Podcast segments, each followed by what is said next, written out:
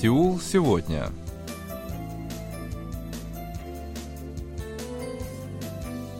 Здравствуйте, уважаемые радиослушатели! В эфире очередной выпуск передачи «Сеул сегодня», в которой мы знакомим вас с жизнью корейцев и событиями, происходящими в Корее. У микрофона Джонни, за режиссерским пультом Аня.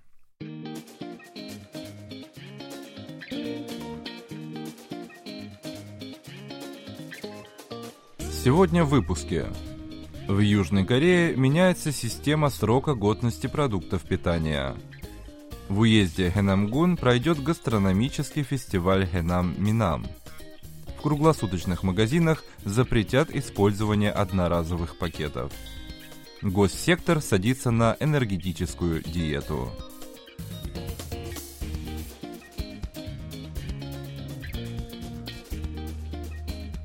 Все мы, покупая продукты, проверяем срок их годности. Каждая домохозяйка старается выбрать сосиски с более длинным сроком хранения. Хозяин магазина вынужден выбрасывать пищевые товары, срок которых подошел к концу. И если в холодильнике завалялся сыр для ребенка, то и он попадет в мусорку, если время подошло, даже когда на вид все не так плохо. Таким образом, в нашей повседневной жизни данный критерий является, пожалуй, решающим при выборе продуктов.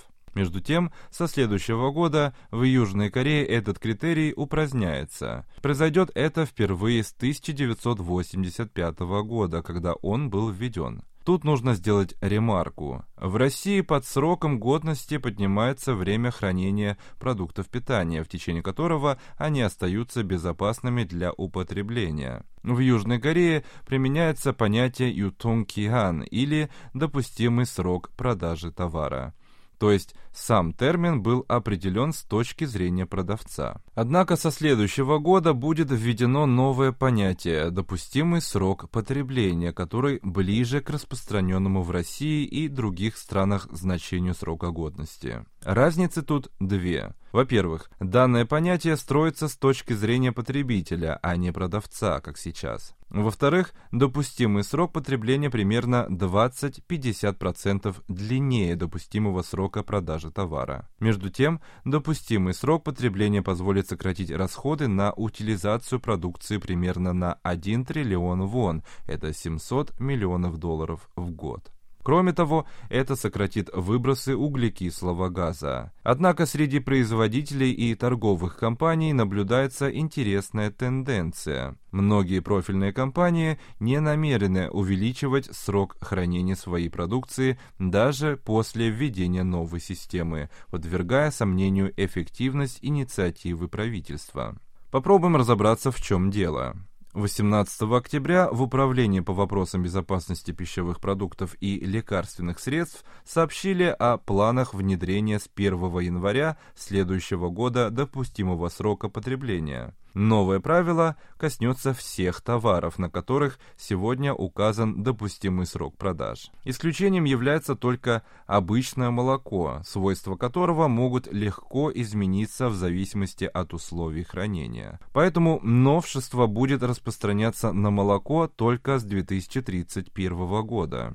Для компаний, которые по техническим причинам не могут немедленно изменить соответствующую надпись на товаре, вводится переходный период длительностью в один год. Таким образом, на практически полное внедрение допустимого срока потребления уйдет чуть более года. Представитель Управления по вопросам безопасности пищевых продуктов и лекарственных средств отмечает, что переходный период был введен в связи с опасениями производителей о дополнительных расходах и растрачивании ресурсов. С 2024 года в случае неверного указания допустимого срока потребления, в том числе умышленного указания неверных данных, нарушитель может столкнуться с санкционными мерами в виде утилизации продукции, приостановки торговой деятельности и производства, также отзыва лицензии. На внедрение новой для Кореи системы, которая распространена во многих странах, настаивали ученые и экологические организации.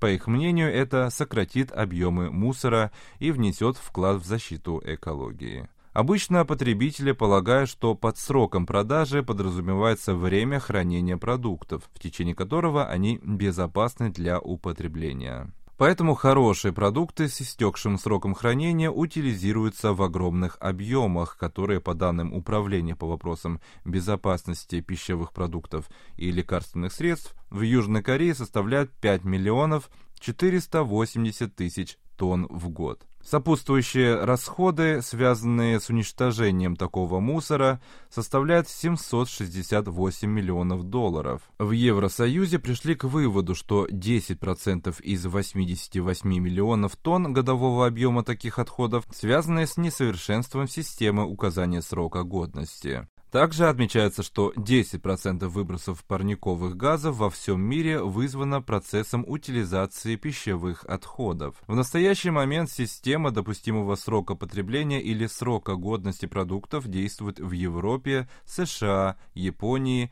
Австралии, во всех странах ОЭСР. Правда, в США производитель и ритейлеры могут выбрать одну из двух систем по желанию. Корейские ученые провели опрос на тему восприятия допустимого срока продажи продуктов. Выяснилось, что 57% респондентов в обязательном порядке выбрасывают продукты с истекшим сроком независимо от их состояния. Для того, чтобы четко понять разницу между старой и новой системами, нужно знать смысл понятия «срок безопасности пищевой продукции». Речь идет о максимальном сроке безопасного потребления продукта, определяемом при условии соблюдения всех правил хранения. Устанавливается он путем тестирования образцов. Каждый производитель или ритейлер устанавливает срок продаж в рамках от 60 до 70% срока безопасного потребления продукта. В случае с допустимым сроком потребления показатель составляет 80-90%. То есть, если в первом случае ореховый пирог в холодильнике может храниться 6-7 дней, то во втором случае 8 или же 9. Помимо этого, эксперты указывают на необходимость пересмотра температурных стандартов хранения пищевых продуктов. В Южной Корее допустимая температура хранения часто выше, чем в других странах примеру, в случае хранения в обычном холодильнике требуемая температура установлена от 0 до 10 градусов. В США этот показатель ниже 5 градусов. Такая ситуация может вызвать проблемы с качеством продукции при введении срока потребления. Поскольку многие небольшие магазины часто не следуют правилам хранения, что нивелирует плюсы предстоящего нововведения. Кроме того, производители не планируют увеличивать указываемый срок хранения. Это связано с тем, что профильные ведомства представят соответствующие критерии поэтапно в течение четырех лет. Поэтому излишняя инициатива производителей и торговых компаний вполне может быть наказана. В общем, впереди много задач и трудностей, но цель однозначно оправдана.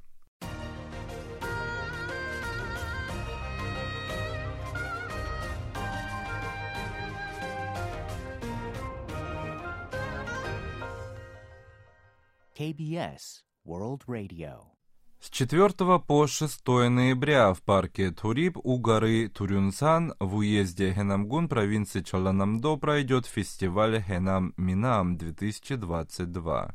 Об этом сообщили 18 октября в администрации уезда. Впервые за три года мероприятие будет проходить в очном режиме. Организаторы выбрали темой фестиваля «Гастрономическое путешествие. Пять чувств». В его рамках будут представлены самые разнообразные блюда, приготовленные из местных продуктов, который богат уезд Хенамгун. Он считается крупнейшим в стране сельскохозяйственным регионом.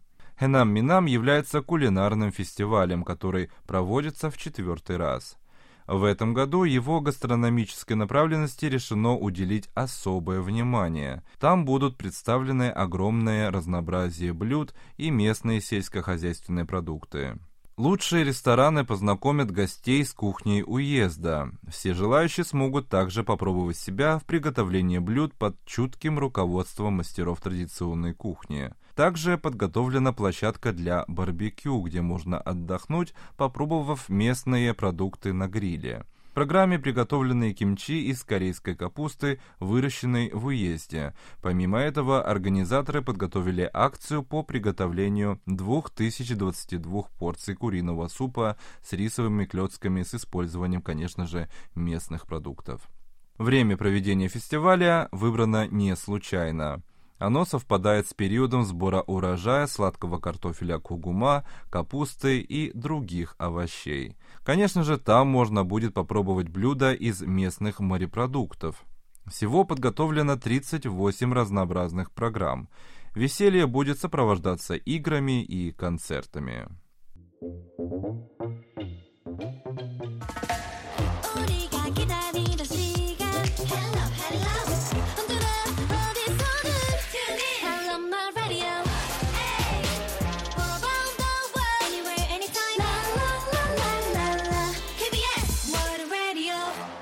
24 ноября в круглосуточных магазинах Южной Кореи будет введен запрет на использование одноразовых полиэтиленовых пакетов. Операторы таких магазинов активно готовятся к нововведению. В случае нарушения новых правил планируется налагать штраф до полутора тысяч долларов. Эта мера вводится в рамках политики правительства по постепенному сокращению объемов мусора. В этой связи в 2019 году такие меры были введены в крупных универмагах и супермаркетах. В 2020 году там исчезли столы для упаковки, где применялись картонные коробки, скотч и веревка. Теперь настала очередь мелких круглосуточных магазинов. Сеть магазинов CU с августа приступила к поэтапному сокращению заказов одноразовых пакетов, рекомендуя торговым точкам использовать многоразовые сумки. С этого месяца магазины CU полностью переходят на сумки, бумажные пакеты и пакеты, в стоимость которых входит экологический налог. По этому примеру следуют и другие крупные сети магазинов. Между тем, не обошлось без опасений. Дело в том, что ранее деловые круги и крупные торговые сети приступили к разработке экологичных биоразлагаемых пакетов, следуя соответствующим рекомендациям правительства. В это были вложены крупные средства и огромные усилия. Однако власти изменили прежнюю позицию, ссылаясь на проблему захоронения мусора. Было решено вовсе отказаться от одноразовых пакетов. Это поставило в очень непростое положение небольшие компании, которые уже инвестировали в создание биоразлагаемых пакетов. Кроме того, ожидается, что потребители могут отреагировать на новшество отрицательно, поскольку обычно в таких магазинах делают небольшие покупки, которые теперь нужно будет укладывать в сумки или пакеты, за которые нужно расплачиваться отдельно. Таким образом, в данном благородном деле немало нюансов и проблем, которые не следует упускать из виду.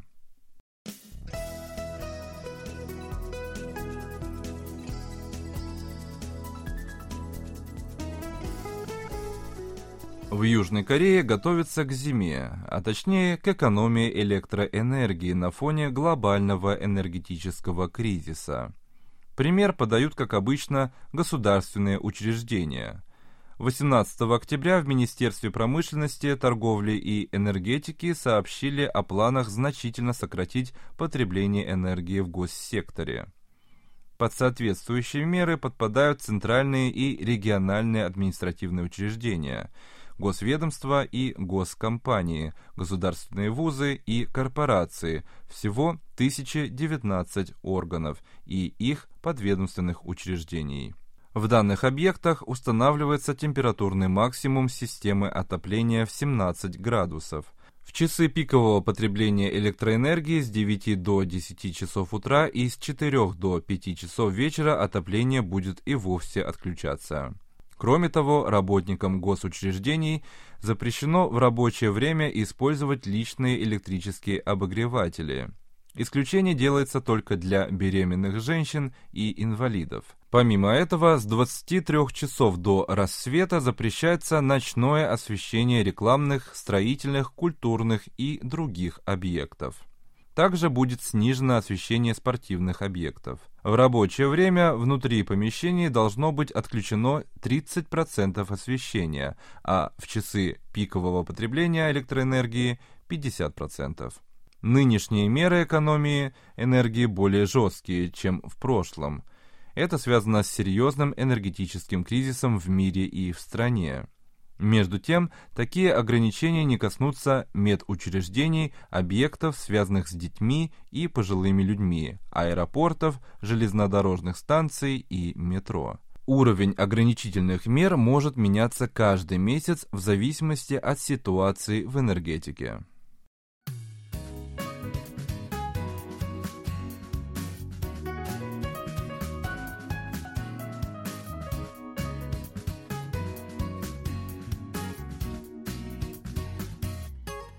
На этом у меня сегодня все.